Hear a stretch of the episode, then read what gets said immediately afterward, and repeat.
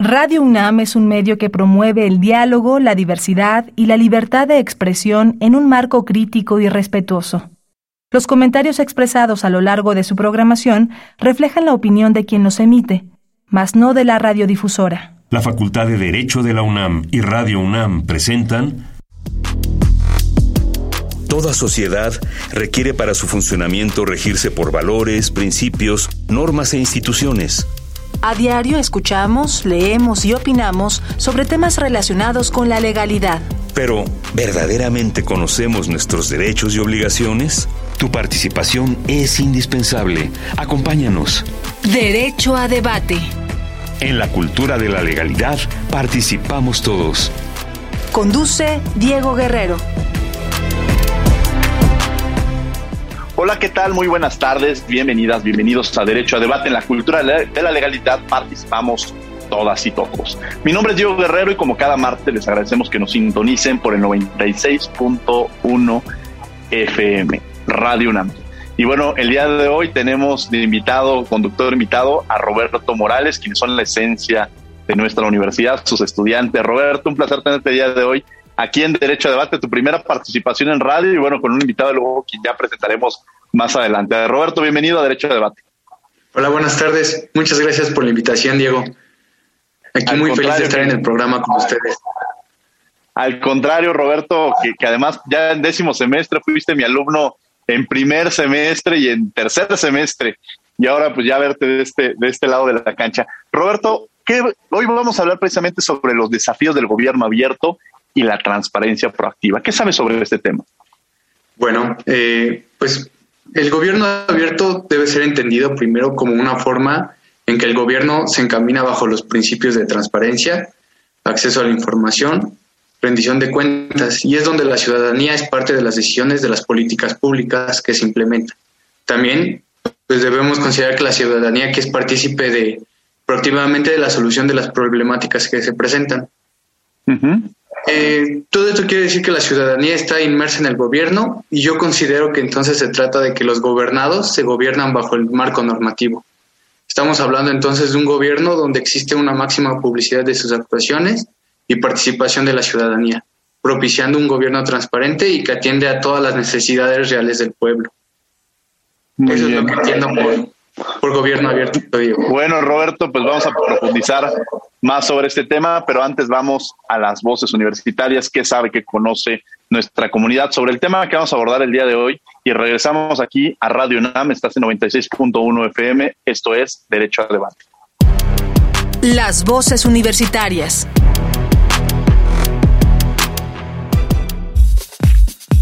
¿Sabes por qué la ley protege los datos personales? Creo que la ley protege los datos personales para que así si la persona está en un proceso jurídico no se pueda sacar ningún provecho de, de dichos de dichos datos personales. La función principal de esta ley pues es evitar que los datos personales sean utilizados indebidamente y pues que se respeten los derechos de los dueños de los datos, ya sea una persona física o una persona moral.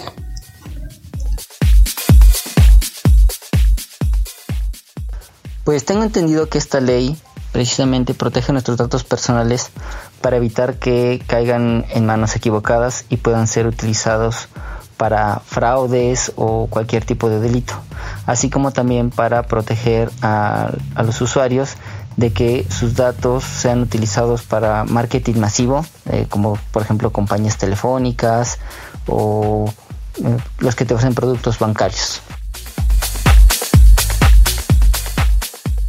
Pues tengo entendido que la ley protege nuestros datos personales porque estos pueden ser usados por eh, distintas personas o distintas instituciones para eh, pues eh, tener como una base de datos para promover como cosas y también pueden ser usados de, pues, de una mala manera o nos pueden afectar de algún, de algún modo que estas personas tengan nuestros datos.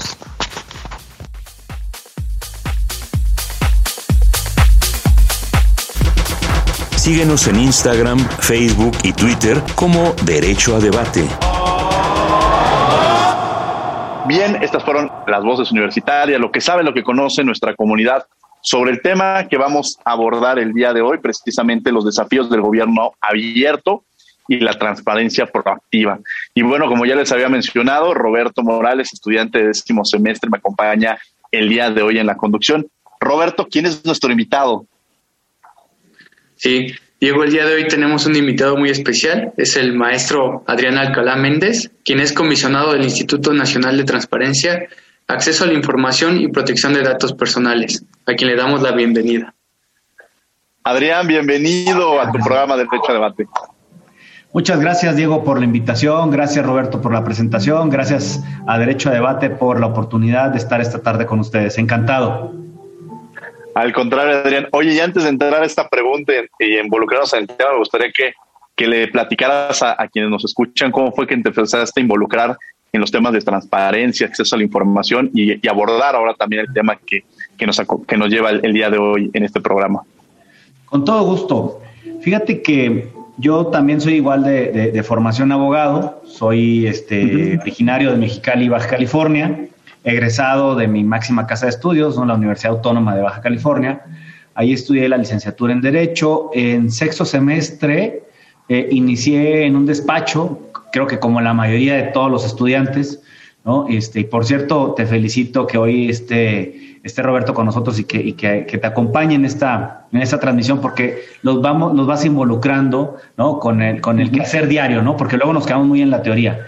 Entonces, digo, me, recapitulando o regresando, me, me, metí a un despacho de abogados a litigar, era litigio 100%, este, bancario, constitucional, procesal. Y de ahí, pues, continué, continué. El la verdad es que el derecho procesal y litigio me encanta, me apasiona muchísimo.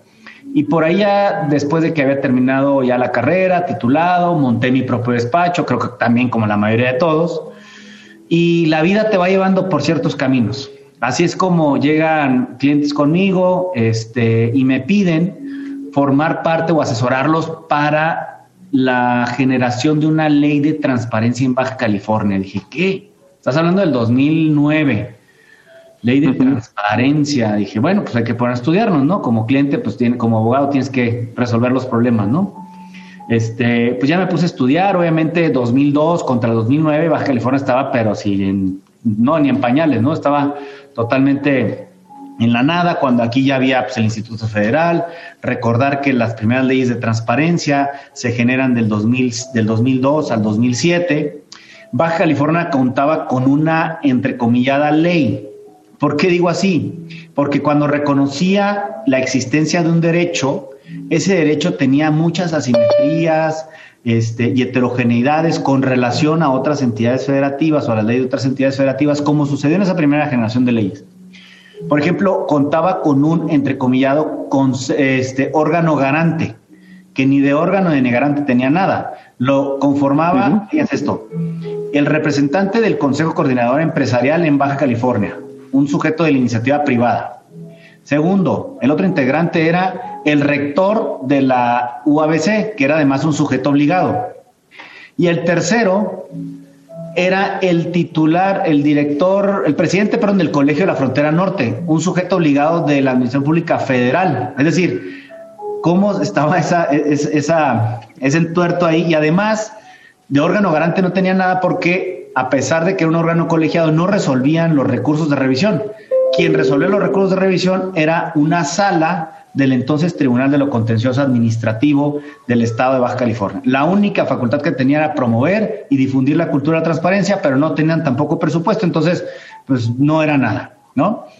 Eh, y recuerdo que en el 2007, ya teníamos casi dos años de, que se había promulgado la reforma constitucional, artículo sexto, entonces ahí me doy cuenta que el constituyente permanente le, le indicó a todas las legislaturas de los estados que adecuaran sus marcos normativos a la reforma del, de julio del 2007.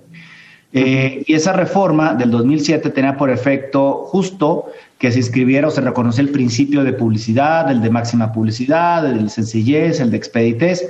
Es cuando como por primera vez se reconoce el derecho humano de acceso a la información.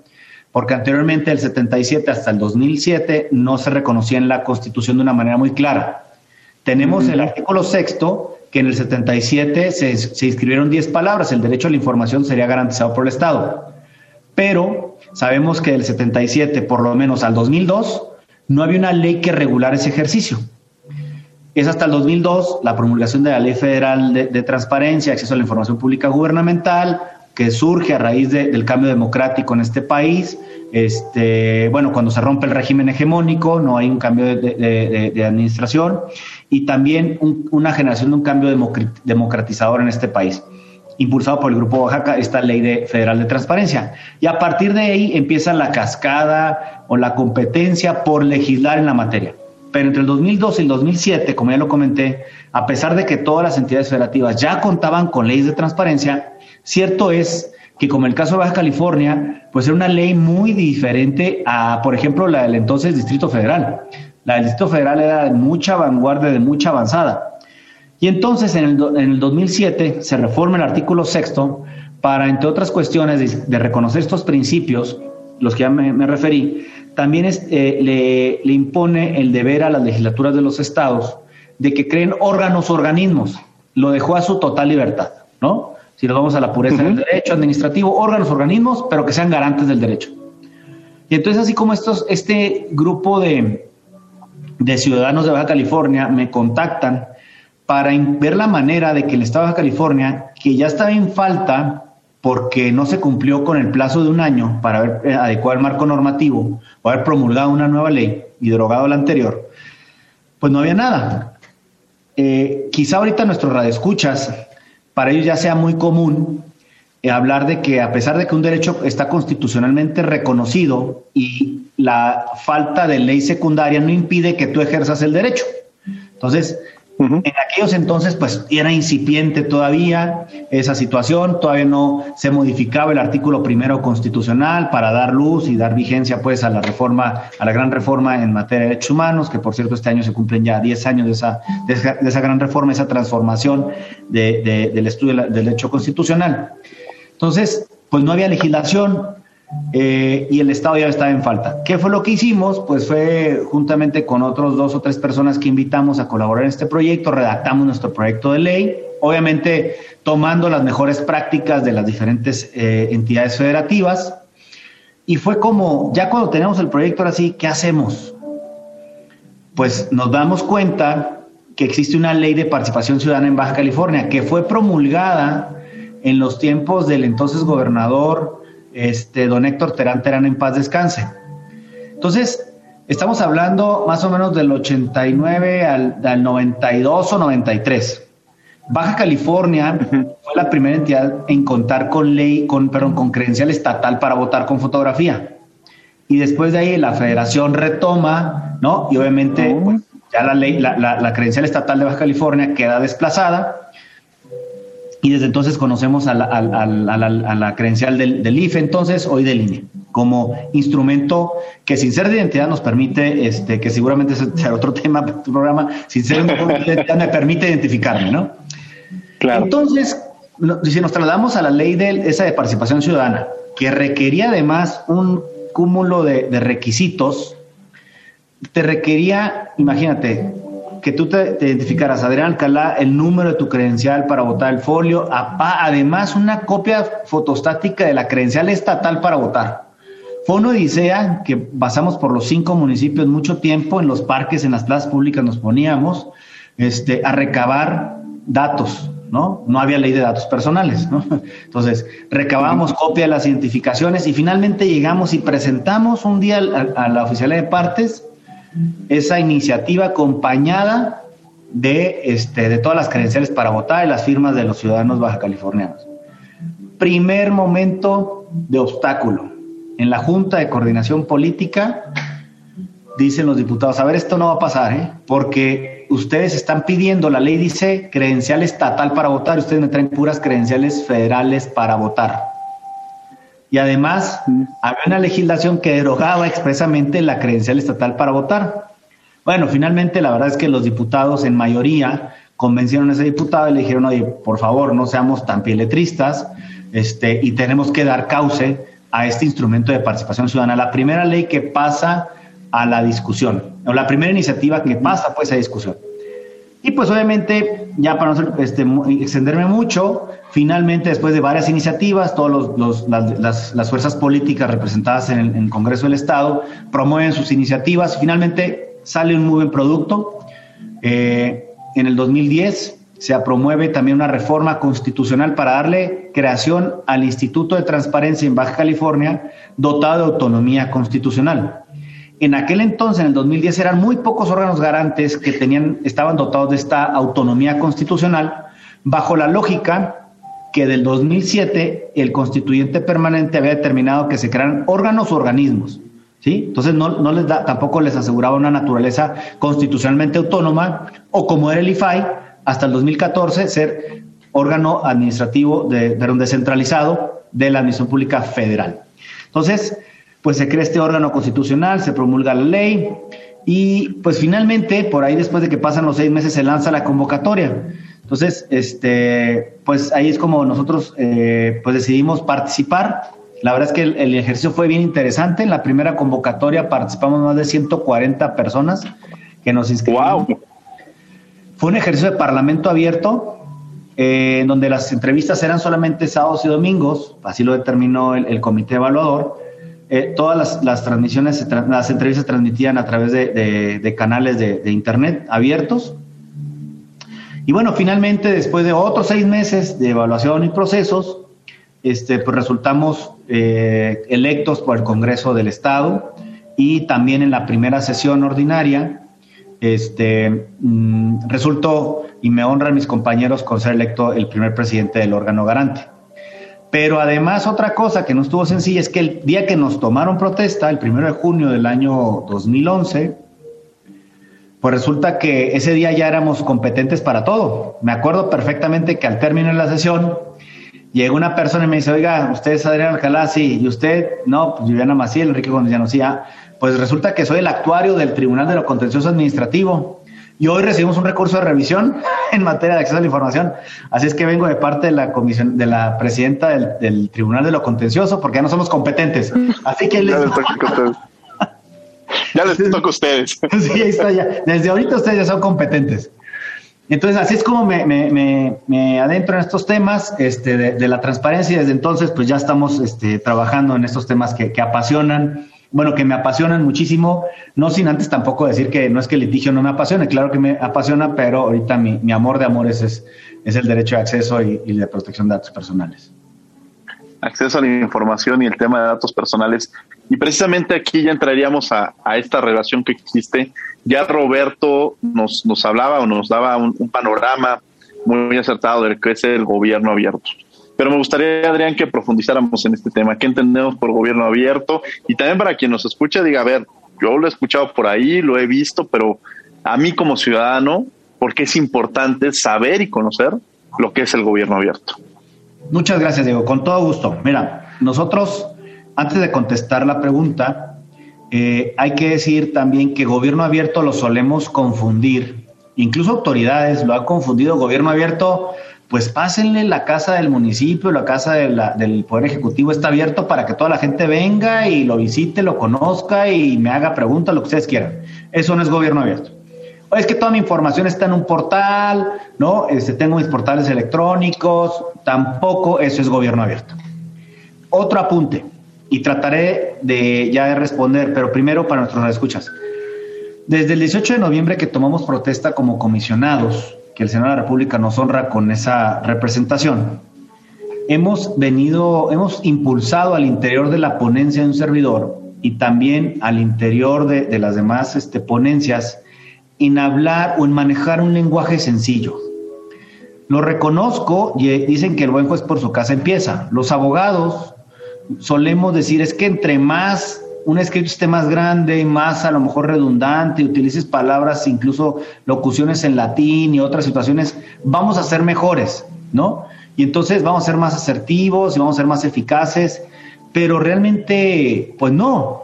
Este, este mundo, este derecho, el derecho fundamental de acceso a la información y el otro derecho fundamental de protección de datos personales, este, pues justamente debemos ir revolucionando, romper paradigmas y tratar de hablar un lenguaje sencillo, común, que toda la población le entienda, porque el derecho de acceso a la información es un derecho instrumental a través del cual me permite ejercer otros derechos, como el derecho a la salud, ¿no? Hoy a propósito de la pandemia, el derecho a la vivienda, entre otros derechos. Entonces, siguiendo este orden de ideas para nuestros escuchas, trataré de ser muy sencillo, repito, sin entrar en esos tecnicismos ni en conceptos que de pronto, como ya lo comenté, tienden a ser muy abstractos o este, no tangibles. Y entonces, pues, bajo este orden de ideas, para nuestros escuchas, habría que decir que el gobierno abierto tiene que ver, como atinadamente ya también lo, comentó Roberto durante la intervención, durante la, la, primera intervención, tiene que ver con la apertura de espacios para un diálogo y una colaboración entre sociedad y gobierno, así como la idea también de romper paradigmas, viejas prácticas que se tienen muy acuñadas y cambiar, si me permites, el chip del servidor público sobre una imperante y también innegable necesidad de trabajar obviamente de la mano con los ciudadanos para dar solución a problemas, eh, a dar solución conjunta a problemas comunes. Y estos problemas tienen que ser identificados entre ambas partes. Es decir, volvemos a lo mismo, romper estos paradigmas y no solamente encontrar soluciones a problemas públicos desde el escritorio y bajo la decisión del servidor público, sino sentarse y dialogar. Desde hace muchos años, como ustedes saben, este Diego, Roberto, las democracias en todo el mundo atraviesan por altos y elevados índices de, desconfianza o niveles de desconfianza hacia las autoridades y las instituciones y más preocupante hacia las democracias como sistemas de gobierno. Eso la verdad es que cada día es más creciente y cualquier encuesta o cualquier índice que se revise por parte de ustedes y por parte de nuestros radioescuchas, este, la calidad del desarrollo democrático gubernamental, tanto internacional como nacional, da cuenta pues de estos preocupantes niveles de desconfianza este, ya referidos. De acuerdo con ello, y si me lo permiten, como ha sucedido, eh, pues seguramente nuestros escuchas que son muy jóvenes, ¿no? Y ustedes también, pero yo sí me acuerdo de, de aquella incipiente corriente en su momento en los años 70, finales de los 80, la corriente de la nueva gestión pública, en donde la lógica del gobierno este, fue cobrando fuerza para cimentarse como una respuesta. Entonces, esta, esta lógica también tenemos que hoy cimentarla como un nuevo modelo de gobernanza. Es decir, aquel nuevo modelo de la gestión o no, nueva gestión pública de los 70s, 80s, que era la panacea para resolver problemas, ya se agotó el sistema de gobernanza. Entonces, se ha venido impulsando este nuevo modelo de gobierno abierto para recobrar la confianza por parte de la sociedad en sus instituciones y en sus autoridades, pero además un modelo en donde a partir de la colaboración y la co-creación, repito, se identifican problemas comunes, pero lo más interesante está en que se encuentran también soluciones comunes. Entonces, si yo tengo la necesidad como población de eh, determinar, es decir, pavimentar a lo mejor alguna calle o brindar seguridad, alumbrado, esa decisión ya no queda tanto en manos del servidor público, porque el servidor público resuelve en el viejo modelo desde su escritorio, pensando como autoridad y sin darle cabida a que la sociedad le diga en dónde están realmente las necesidades. Entonces, el modelo de gobierno abierto tiene por efecto eso, ser un nuevo modelo de gobernanza, reitero, para los radioescuchas, en donde ustedes se puedan sentar a dialogar con sus respectivas autoridades. Y repito, lo más importante es que ese círculo se cierre, porque luego suele pasar que muchas autoridades ahorita tienen modelos de participación ciudadana pero no se le da seguimiento. Y lo otro es que no hay una respuesta a la petición. El modelo de participación ciudadana más común son las famosas cajas de cristal que casi encontramos en cualquier dependencia, buzón de quejas y sugerencias. Pero yo que me, quejo, sugiero algo, pero ¿cuándo me hablaron para ver si me hicieron caso o no? Si tomaron una decisión o no tomaron una decisión. El ciudadano quiere saber este, dónde está su participación y sus, aunque le diga ciudadano, sabes que tu, tu, tu, petición no procede o es inviable, pero necesitas saber una respuesta. Entonces, esa ausencia de participación o ese modelo, entrecomillado, de participación, este, pues eso obviamente, eso y la nada es lo mismo, es decir, es una participación simulada, porque de parte de la autoridad no hay una respuesta a la petición. Entonces, gobierno abierto tiene por efecto eso, este, y está basado obviamente en los principios que bien comentaba, eh, que bien comentó este Roberto. Maestro Adrián, disculpe que lo interrumpa. Entonces, ya ha expresado lo anterior. ¿Qué considera usted que necesita México para tener un gobierno abierto consolidado? Mira, nosotros este, desde, desde el INAI, como impulsores, primeramente decir que este modelo de gobierno abierto no es un modelo que, inventó el instituto o que crea la Ley General de Transparencia en el 2015, ¿no? O fue ocurrencia del Sistema Nacional de Transparencia. No, sino que la, la Ley General de Transparencia del 2015 que por cierto fue ranqueada como las mejores a nivel mundial, nos brinda la posibilidad de avanzar en el desarrollo de esta agenda junto con otra agenda muy importante que es la de la transparencia proactiva. Me desvío un tantito, pero es importante. La transparencia proactiva es el tercer modelo de transparencia. La transparencia es una política pública. Entonces, la transparencia, los modelos de transparencia, primero fue la transparencia activa, que es decir, de, transparencia para saber o para conocer la cosa pública. Luego vino transparencia focalizada, es decir, atajaba a problemas este, determinados, perdón, para tratar de solucionar. Pero esos problemas los determinaba el servidor público. Entonces él decía, ah, pues ahora voy a dictar una política en materia medioambiental porque yo, yo, lo, yo, yo así lo considero. Entonces hacía toda la transparencia focalizada. Y después nos damos cuenta que esa transparencia focalizada, a pesar de que es muy importante y hay que reconocer los avances, eh, no es que esté agotada, pero hay un modelo nuevo que es la transparencia proactiva, a través de, del cual se genera conocimiento público útil. Y esta transparencia surge a través del diálogo justamente también de la sociedad civil, en donde la sociedad civil dice, a ver, yo necesito transparencia, por ejemplo, ahorita, el tema de vacunas, el tema de la salud, qué es el COVID, qué no es el COVID. Entonces, ahí es como la gente eh, le pide a la, a la, autoridad ¿no? transparencia, pero proactiva y además que se convierte en conocimiento público útil. Es decir, en pocas palabras, ante el mar de información que existe en la Plataforma Nacional de Transparencia, cumpliendo con la transparencia activa, la primera generación de, transparencia, que es obligación de transparencia, lo que pretende la transparencia proactiva es acumular cierta parte de la información, transformarla en conocimiento público útil y dársela a conocer a la población. Eso es lo que persigue la transparencia proactiva.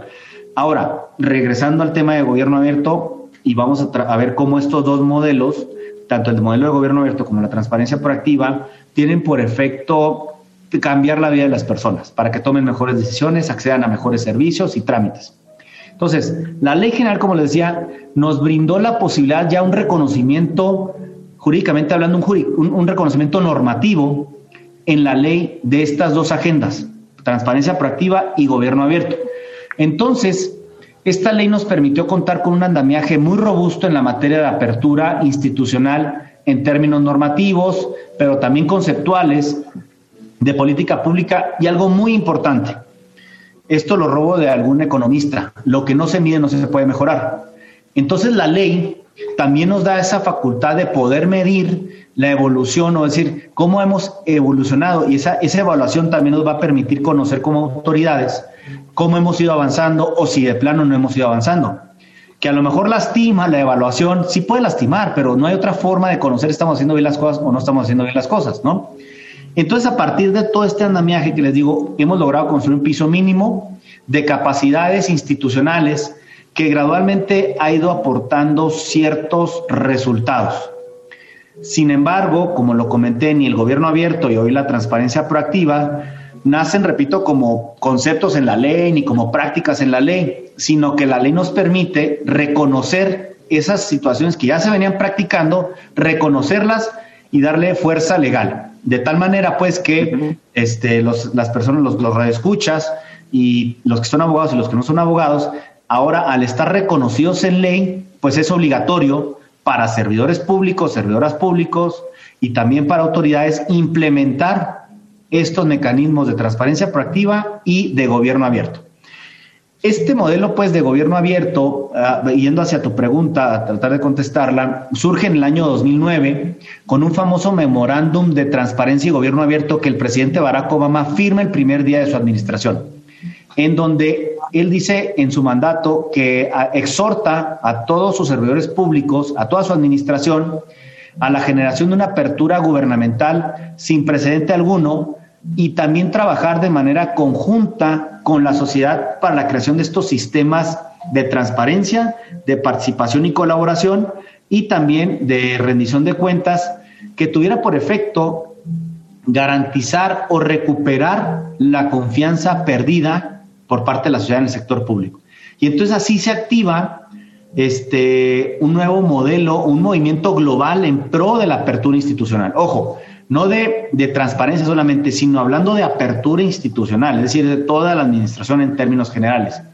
Y en 2011 se lanza la Alianza para el Gobierno Abierto y México funda con otros ocho, otros otros siete países, por fueron ocho los fundadores, esta gran alianza y entonces recoge los principios que Roberto comentó al principio.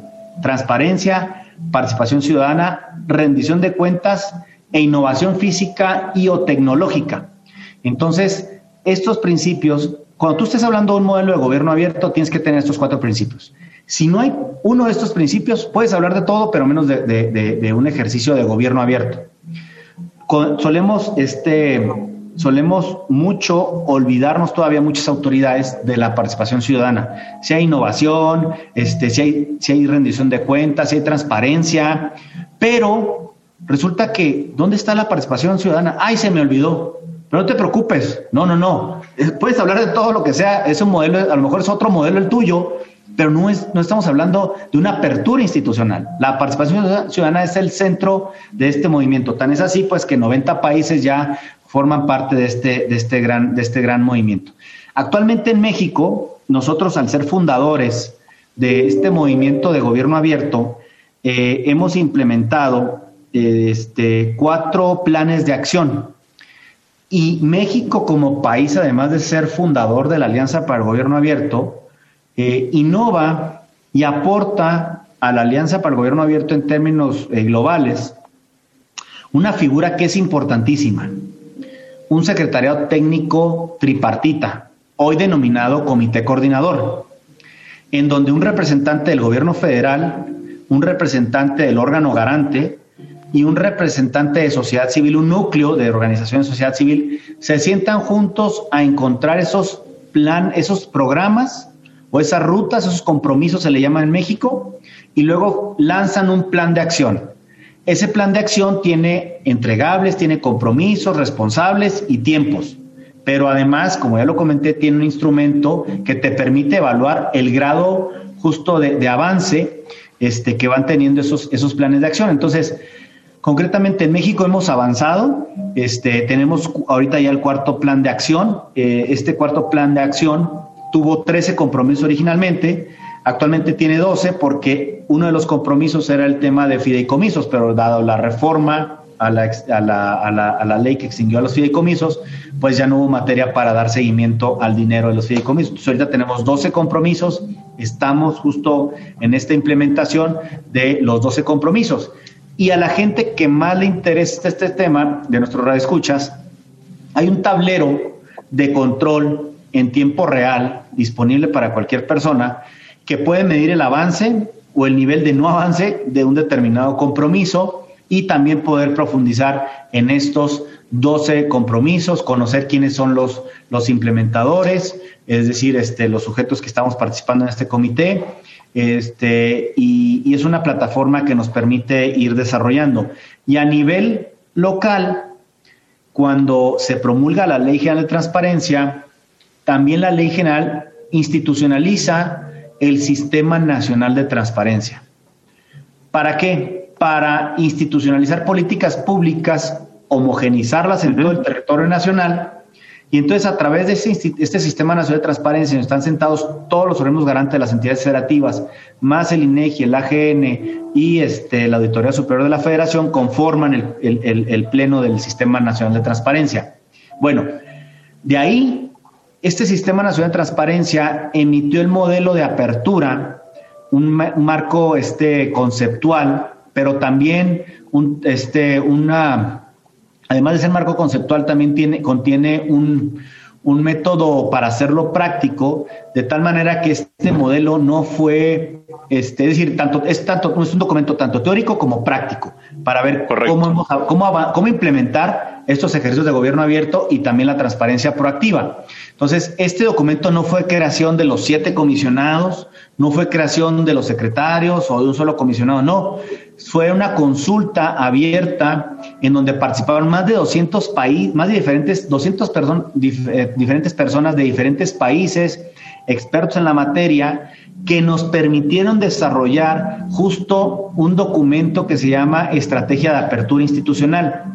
Y este documento nos permite fijar un norte, es decir, una ruta de navegación hacia dónde tenemos que ir y establece objetivos, misión, y eh, misión, visión y objetivos a trabajar en el corto y en el mediano plazo. Este, y es además eh, armónico con los ODS, es decir, los Objetivos de Desarrollo Sostenible de la ONU o en la Agenda 2030, concretamente con el punto número este, 16. Entonces, ahorita tenemos más de, más de 25 secretariados técnicos instalados en las entidades federativas y que ejemplos de cómo ha producido cambios también este, los tenemos. Voy a citar un ejemplo para no abusar del tiempo.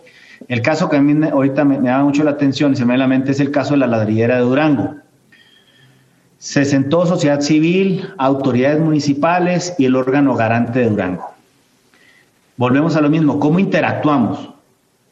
El gobierno municipal tenía obviamente su concepción desde el escritorio, qué es lo que tenía que hacer para los habitantes de Durango sin embargo, pusieron como uno de los ejes de acción sacar la ladrillera del, propio territorio municipal. Las ladrilleras son unos hornos, trataré de ser ejemplificativo para los radioescuchas, si no lo conozcan, son unos hornos que producen mucha contaminación en donde se, se hacen los tabiques o los ladrillos. Entonces, además que contamina mucho este, a, la salud pública de las personas que viven cerca, pues también, este, también hay un problema de, limpieza porque tira un como hollín cuando, cuando sale del horno, se están cocinando los tabiques, pues también tira un hollín, este, es decir, un polvito. Entonces la gente de, de Durango dijo, a ver, espérame, queremos que este, sin afectar a las familias que viven de esta, de esta, de este comercio, de esta, sí, este comercio, este, que es importantísimo para, para, todos los habitantes, porque a partir de ahí se construyen casas, edificios y demás. No los queremos afectar, pero nos está volviendo un problema de salud pública. Cuando se crean las ladrilleras, pues quedaba a las orillas del ayuntamiento, del municipio de, Durango, conforme va creciendo, pues ya queda en el centro de la, de la ciudad. Entonces, ahí la sociedad, el ayuntamiento reparó y dijo, ah, caray, sí es cierto, nunca me había fijado en eso. Entonces, se sientan con los ladrilleros, ¿no? Y logran con mecanismos jurídicos, este, en acuerdo de todas las partes, sacar a las ladrilleras del ayuntamiento, de, la zona territorial, pues del, ayuntamiento, lo logran sacar a las afueras de la ciudad, donde no contamine, mantienen el empleo, mantienen la economía de esas familias. Entonces, ahí es un problema, creo que para mí es el ejemplo más fácil de, de expresar sobre cómo gobierno abierto transforma realidades y transforma este, sociedades. Sí, claro, porque aquí nos, nos llevas un poco de la mano. Yo recuerdo la primera vez que escuché este tema precisamente, bueno, lo empecé a estudiar de gobierno abierto, estaba estudiando mi máster en gobierno de administración pública en, Madrid y de pronto tenemos una materia que habla de la nueva gestión pública, en la que hiciste mención, este, la del tema de la gobernanza y luego la construcción del gobierno este, abierto que, que, que ya estaba implementándose en México, venía esta ola, pero que, lo digo yo como ciudadano, no estaba este, tan relacionado con o identificado quizá de la importancia que tenía, ¿no? Y de pronto percatarse a mí, me acuerdo un, ejemplo que nos ponían en la clase que de pronto había una comunidad donde había personas, este, adultos mayores, y que la propuesta del gobierno era vamos a hacer un parque para los niños, ¿no? Y decían, oye, pero ya no se requiere un parque, o sea, sí había niños hace unos años. Ahorita eh, lo que requieren ellos es que esté, que haya una adecuada pavimentación, pues porque salen a caminar, porque entonces es este entendimiento que quizá para quienes nos escuchan, conocer la importancia este, del gobierno abierto y cómo se ha venido construido. Yo, de hecho, este, lo tengo muy presente de, cómo cuando, uno cuando yo regresé, que además un, amigo muy querido, a quien le mando un saludo, Ricardo Valencia, estaba muy metido en el tema de gobierno abierto, muy involucrado. Su tesis le hizo sobre ese tema. Y ya como ha ido avanzando el tiempo, de pronto uno empieza a descubrir la importancia que tiene, porque eso que tú decías, la participación ciudadana, no es esta imposición del gobierno de decir, se van a cerrar porque están contaminando, ¿no?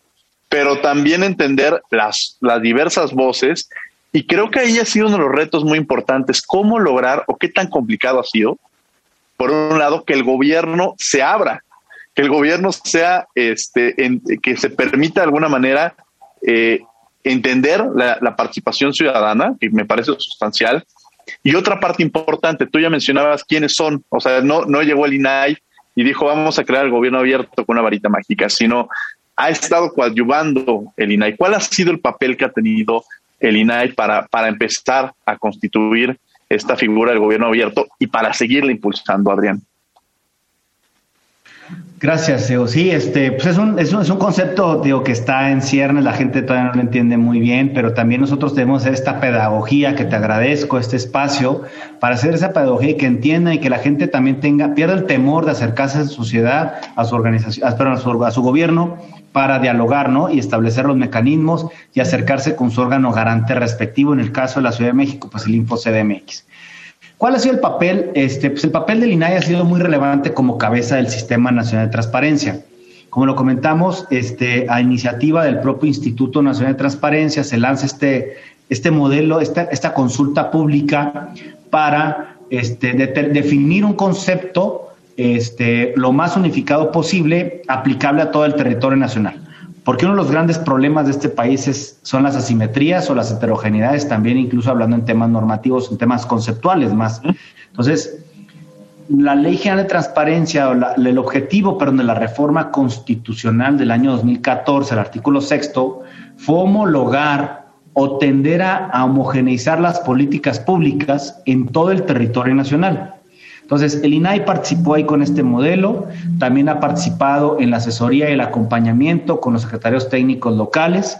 El INAI participa desde su ámbito de competencia en este, en este comité coordinador, pero además el INAI, junto con los organismos garantes de las entidades federativas, eh, lanzó, junto con este, el Centro de Investigación de Ciencias Económicas, es decir, el CIDE, un instrumento único en su tipo a nivel internacional, de lo cual por tercera vez en esta plática me puedo sentir orgulloso del modelo de gobierno abierto, de estos modelos también del aporte del secretario técnico local y este modelo para evaluar. Recordemos que hace unos, unos momentos yo les comenté que una parte muy importante es evaluar cómo estamos implementando las políticas. Entonces, este modelo lo, lo, lo denominamos, pero métrica de gobierno abierto en donde permite conocer en México y a todo el ámbito mundial el nivel de apertura institucional de este, todas las instituciones de todo el país. Este primer instrumento surge en el año 2017 y permite fijar una línea base para avanzar en la implementación, es decir, nos permite conocer el estado del arte en aquel momento, ¿no? Bajo ciertos indicadores. En una segunda ocasión, que el segundo eh, pilotaje fue en el 2019, o la segunda edición, pero fue en el 2019, y ahí experimentamos, obviamente, medimos un nivel de mayor apertura, de mayor co-creación, de mayor participación ciudadana. Se mide desde dos puntos de vista, desde el ámbito gubernamental y desde el ámbito importantísimo que es la participación social.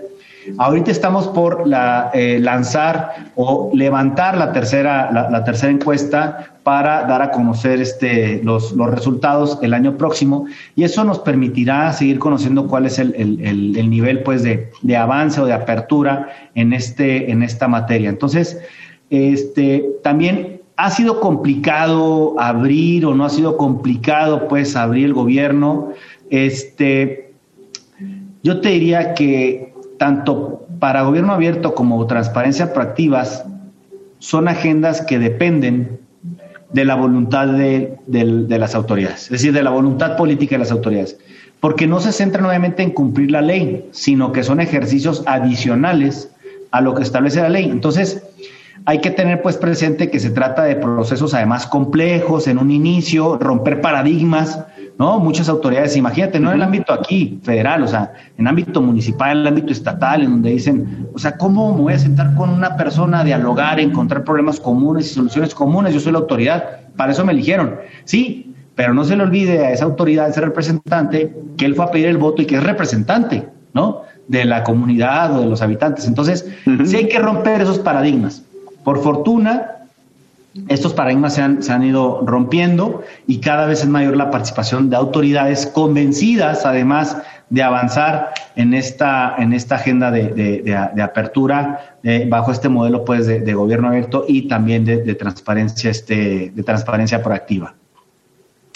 Ahora, para quienes nos escuchan y que dije, a ver, ya entendí lo que es el gobierno abierto, ya entendí la importancia del mismo, ya, ya entendí un poco la participación a mí me gustaría ser parte de esta, o sea, ¿cuál, ¿cómo logra el ciudadano visibilizar, o a mí nunca me han consultado, o en qué momento de alguna manera el ciudadano puede decir, quiero hacerme más proactivo, vaya la redundancia, en el tema de transparencia y cómo puedo incluso, a ver, ya me gustó el tema, quiero tener una mayor participación o quiero conocer más del tema. ¿Cómo puede, qué podría quienes nos están escuchando, cómo podrían acercarse más a esta figura del gobierno abierto y reconocerse como la parte sustancial, porque me parece que es uno de los ángulos más importantes, como ya lo mencionabas, la participación ciudadana. Y, a, y, a veces uno no puede ejercer un derecho si no lo conoce. Ya ahorita, ya, que, ya que nos están escuchando, dicen, ya sé lo que es el gobierno abierto, ¿qué, qué mensaje también le podríamos mandar a, a quienes nos están escuchando para ser partícipes del mismo, no? Gracias, gracias Diego por la pregunta. Es muy, muy, muy importante. ¿Cómo acercarme? ¿No? Ya entendí, como tú dijiste. ¿Cómo me acerco? Hoy él dirá que se pudieran acercar en dos días. Si el tema, pueden acercarse a su órgano garante estatal, en el caso de los radioescuchas, nos están siguiendo aquí en la Ciudad de México, nos están siguiendo en la entidad federativa, acerquen con su órgano garante local, levanten la mano y digan que ustedes quieren participar en esos modelos de gobierno abierto de los que habló el comisionado Alcalá en el programa Derecho a Debate, ¿no? Este, junto con Diego y con Roberto, ¿no? O aquí también se pueden acercar al INAI para encauzarlos al núcleo de organizaciones de sociedad civil. Nosotros como órganos garantes no les decimos en qué participar ni cómo participar, sino que cada uno tiene sus roles determinados, pero sí los podemos encauzar a que se acerquen con el núcleo, los encaminamos, se acerquen con el núcleo y que ahí levanten la mano. El núcleo y los núcleos tienen eh, eh, estructuras este, voluntarias y se organizan de tal manera que todos puedan tener una participación. Obviamente en un colegiado siempre habrá un representante, ¿sí? Pero todas las voces son escuchadas. De tal manera pues que acérquense con el órgano garante, porque si, si les decimos, hoy busquen a organizaciones de sociedad civil, a lo mejor hay muchas organizaciones, lamentablemente, donde no hemos llegado, pero es importante también este tipo de espacios, repito, hacer pedagogía, que esas organizaciones se pueden sumar, se pueden sumar desde organizaciones como hasta individuos este, en lo particular, pues, ¿no? Entonces, acérquense al órgano garante respectivo, este, comenten que ustedes quieren, este, eh, quieren, pues, este, participar en estos ejercicios locales de gobierno abierto, hay ya planes avanzados, pero siempre están avanzando y siempre hay segundos o terceros este, ejercicios o incluso se pueden sumar ya en los que están este, caminando, ¿no? Entonces, así es como pueden acercar ante el órgano garante este, respectivo. Muchas gracias. Estás en Radio Nave 96.1 FM. Bueno, estamos, tenemos invitado el día de hoy a quienes nos están sintonizando al comisionado Adrián Alcalá y estamos hablando precisamente de gobierno abierto y transparencia proactiva y me acompaña en la conducción Roberto Morales, a quien le cedo el uso de la voz. Sí, muchas gracias. Pues a, forma de conclusión, llegamos al, programa. Es que el gobierno abierto es un modelo... ¿Todavía no es conclusión? No, no, no, no, no, para ver, más bien pregunta, mi querido Roberto. Ah, disculpen, disculpen. Sí, bueno, este, la, la pregunta obligada, pues a todo bien corresponde un mal, ¿no? Entonces, ¿qué, ¿qué, pensaríamos? ¿Que el gobierno abierto podría llegar a tener alguna consecuencia negativa? Es decir, que si los sujetos obligados a veces se sienten más incomodados o algo, ¿o qué es lo que usted opina, comisionado? No, este, gracias por la pregunta, Roberto. Interesante. Este, consecuencias negativas, pues para los propios sujetos obligados, ¿no? porque en la medida en que no se abran la, no se, no se, no se presten a la apertura o no cumplan con la ley, pues la legitimación, ya lo comentamos al inicio, la desconfianza de las sociedades cada día, de la sociedad en sus gobiernos cada día es más creciente. Entonces, si siguen sin hacer estos ejercicios de, apertura, si siguen de manera incumpliendo la ley, el aspecto negativo es justo en, perjuicio obviamente de, las autoridades de sus, de sus, de, de las autoridades de servidores públicos que representan a esas autoridades este, para eh, la legitimidad correspondiente. Este, vamos a descubriendo tus derechos y regresamos aquí a los micrófonos de Radio UNAM, estás en 96.1 FM. Descubriendo tus derechos. Derecho de las madres y padres a impartir a sus hijos menores de edad una creencia religiosa.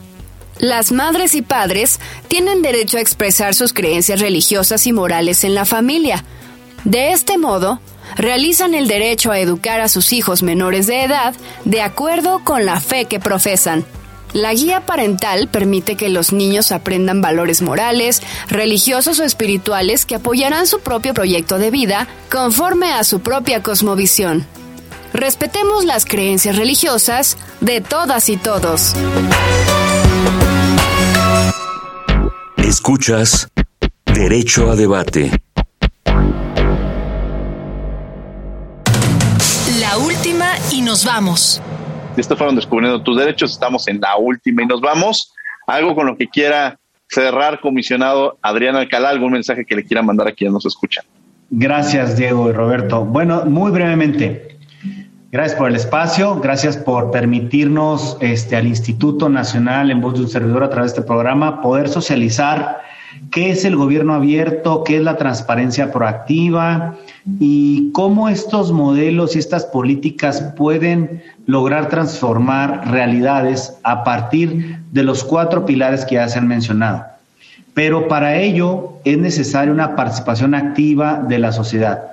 No tengan temor de ejercer sus derechos, su derecho de acceso a la información, su este, evalúen las políticas de transparencia, acérquense con los sujetos obligados, con los órganos garantes para participar. De verdad es que el único modelo que desde nuestra perspectiva, no solamente del INAI, sino también a nivel internacional y a nivel global, como un nuevo modelo para recobrar esa confianza en las autoridades, es que existe este eh, binomio perfecto. Es decir, autoridad abierta al diálogo y una sociedad que esté deseosa de participar, ¿no? Y concluyendo, obviamente con una, perdón, cereza del pastel, perdónenme la, este, la asimilación, pero ¿cuál es la cereza del pastel? Que se encuentren soluciones comunes. Entonces, este, pues sin más, yo agradecerles, de verdad, aquí estamos en el Instituto Nacional de Transparencia, en la ponencia de un servidor, los siete comisionados, eh, abiertos pues para cualquier duda o comentario. Y repito, los derechos han costado mucho, mucho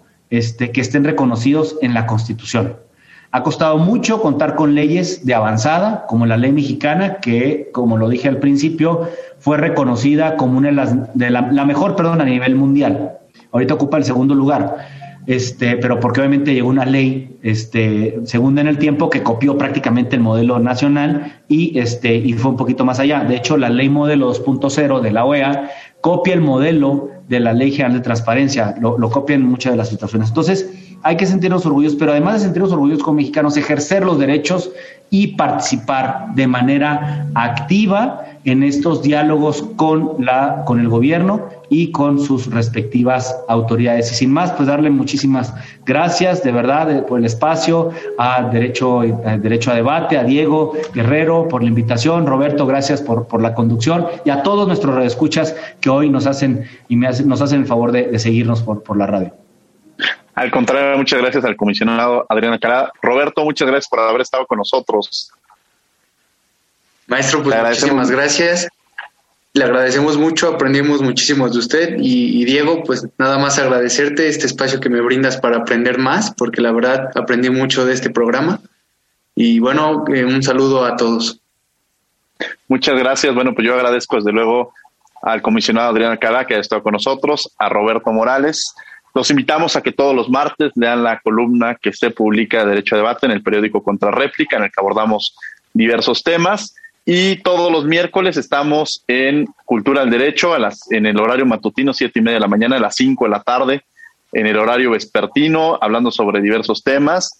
Y los invitamos también a que sigan este proyecto. Desde luego agradecemos a Radio UNAM y a la Facultad de Derecho, a la coordinación de Yanis Hernández, voz y redacción de las notas Ana Salazar, asistencia Mari Carmen Granados y Elías Hurtado, comunicación y difusión Francisco Méndez, controles técnicos y producción Paco Ángeles. No olviden que nos escuchamos de ley todos los martes. Esto fue Derecho a Debate.